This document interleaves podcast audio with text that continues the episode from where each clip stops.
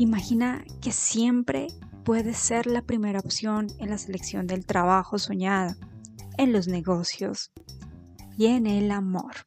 Hola, ¿qué tal? Soy Carol Franco. Vamos a marcar cada espacio donde estés. Los demás van a percibir de ti lo que realmente eres. Llegaste al lugar correcto y perfecto para tomar coraje y actuar consecuente a tu valor personal. Sí, ya es hora que valoren lo que eres, pero sobre todo que tú te reconozcas, tú reconozcas tu valor, aunque yo prefiero llamarlo poder personal. Márcate con Carol Franco y expandirás tu marca personal.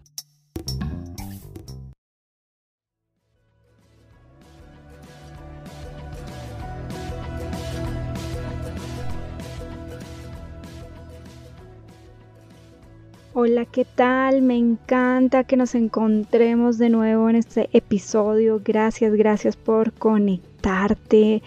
Hablemos hoy sobre las finanzas personales.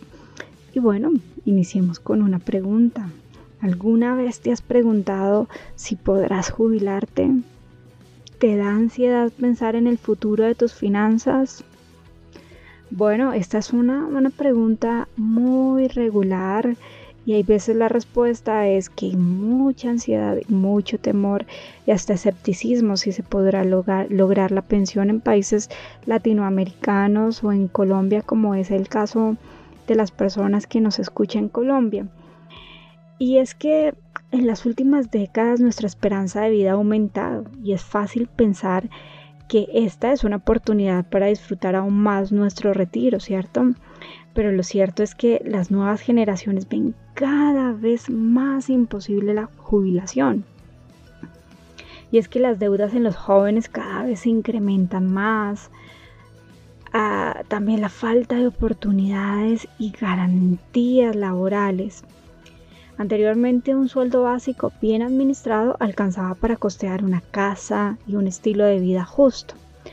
Y eh, muchos analistas dicen de que la generación, eh, la generación de los centennials, de los millennials, es una generación de iPhone, de ropa cara, pero no de esos bienes que generan estabilidad y seguridad para nuestra mentalidad latinoamericana, ¿cierto? Eh, y, pues americana realmente. En Europa vemos otra realidad donde eh, se prefiere invertir en otros bienes diferentes a, una casa, invertir más bien en una maestría, invertir en otros activos que también son igual de, costosos. Entonces, eh, pero miremoslo como en, ese, en esa línea que nos dejó nuestros padres y nuestros abuelos, que eran dueños de, bienes raíces y que sus salarios y toda su organización financiera les permitía tener una casa, ¿cierto? Y pensar en su retiro. Para estas generaciones pareciera que es imposible esa jubilación, imposible tener eh, ese estilo de vida. Y es que las deudas en los jóvenes se incrementan cada vez más, ¿cierto? Hay veces por falta de oportunidades y otras veces por garantías laborales y en otras ocasiones pues por un tema de manejo de las finanzas personales. Lo que les decía, los estudios financieros muestran de que la generación que está entre los 25 y 32 años realmente es una generación pues, que tiene el último celular, que compra eh, artículos de lujo y entonces pues su economía está más enfocada a eso.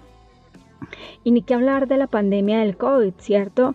Que complicó muchísimo el, panorama económico y laboral en todos los países. Y a pesar de que algunos países pues se vieron más afectados que otros, el bolsillo de una gran población mundial se vio intensamente afectada. Y en este sentido, muchas personas tuvieron que reinventarse y arriesgarse a emerger nuevos campos laborales. Es por esta razón que te traigo algunos consejos para tus finanzas personales, porque una buena gestión de la misma no solo te puede sacar de apuros, sino que también te puede hacer mucha ayuda, te puede ayudar mucho si tienes una meta a mediano o largo plazo.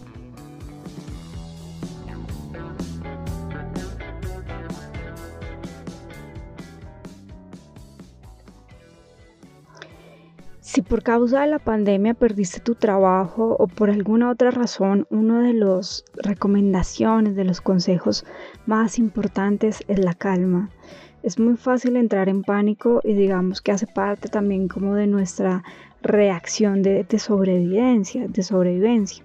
Cuando nos vemos en aprietos por perder el trabajo, es importante dar un paso atrás y analizar con detenimiento el panorama general a mí me pasó, me pasó que estuve en un periodo importante, cesante, y los momentos donde no tuve eh, opciones fue cuando me dejé cegar por el pánico.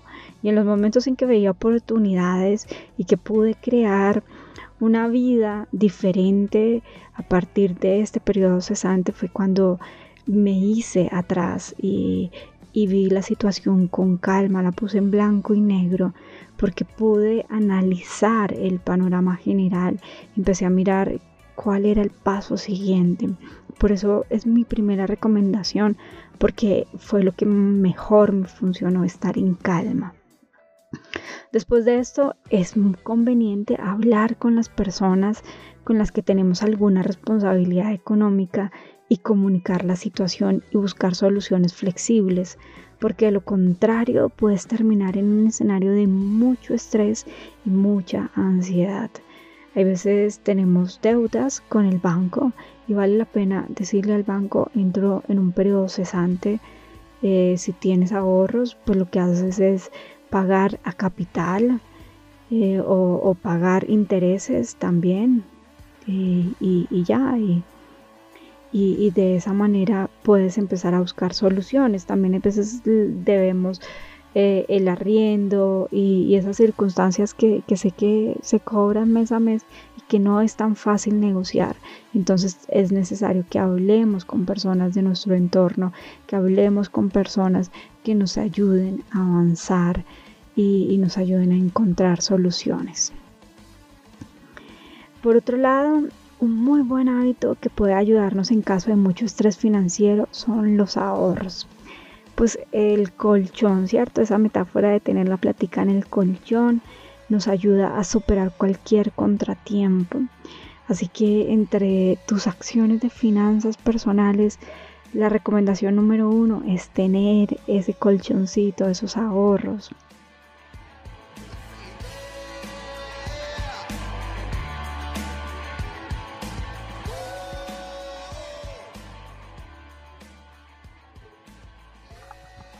Entonces tener ese respaldo económico nos brinda calma. Por eso mi recomendación es siempre, siempre mantén un ahorro. En este orden de ideas, crear un plan presupuestal y aplicar estrategias como el sistema de sobres puede hacerte mucha ayuda para gestionar tus gastos y así tener conocimiento sobre nuestros ingresos y egresos. ¿Cómo es el sistema de sobres que, yo implemento? Es eh, cuando recibo mi dinero, empiezo a asignarlo a, los acreedores, a aquello que, definitivamente tengo que pagar sí o sí, la pensión de mis hijas, mercado, cosas como, como esas, y empiezo a ponerlas en un sobrecito o también puede ser en un tema virtual y irlo pasando inmediatamente.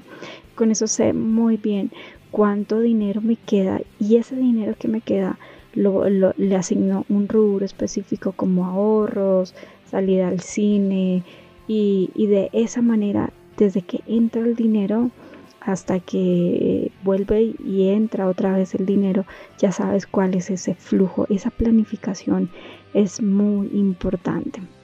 Si tienes la posibilidad de tener todo el dinero en, efectivo, entonces lo, lo, pones en sobrecitos y esos sobrecitos los vas administrando eh, y los marcas, los rotulas, este sobrecito es para esto.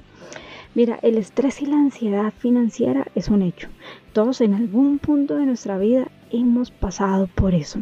Así que eh, no ignoremos las señales de nuestro cuerpo frente a, esa ansiedad.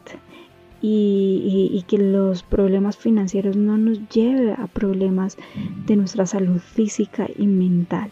En ese sentido, el realismo y la empatía con nosotros mismos toma un protagonismo esencial en nuestro estilo de vida. Ser realista requiere comprensión y empatía contigo y tus finanzas. Esto lo que quiere decir es que es entender cuáles son tus limitaciones y cuáles son tus posibilidades. Existe un test sobre las personalidades financieras que puede apoyarte mucho. Así que traza metas posibles según tu capacidad económica, según tu personalidad financiera. Ahora, si te resulta difícil administrar tus finanzas, ponerte límites, entender tus posibilidades económicas de forma realista, puedes buscar ayuda con personas especializadas en bienestar financiero y, terapia de finanzas personales. También puedes hablar con familia, amigos en los que confíes para que junto con ellos puedas crear un plan de acción con el que puedas administrar mejor tu dinero. En mi trabajo como mentora personal en marca personal y empoderamiento femenino, he trabajado con más de 300 mujeres que sienten miedo a dar un paso para generar un cambio en sus vidas, para orientar sus finanzas personales, para orientar su, trabajo laboral, eh, su trabajo, para darle un enfoque a su trabajo y, también para aquellas personas que están en un proceso cesante y necesitan mejorar las posibilidades, encontrar las posibilidades. Eh, yo te, te, puedo brindar una asesoría al respecto. También te quiero invitar a que vayas a mi página web y continuemos allí la conversación. Gracias.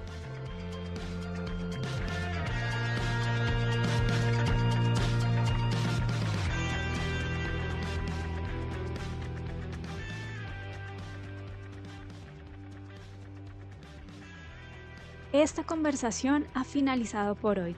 Sin embargo, me encantaría saber de ti. Las mejores conversaciones ocurren después. ¿Qué tal si nos encontramos en mi página carolfranco.com o nos seguimos en LinkedIn e Instagram? También puedes enviarme un email con tus preguntas y comentarios. Y si no, pues también puedes compartir este episodio con familia y amigos.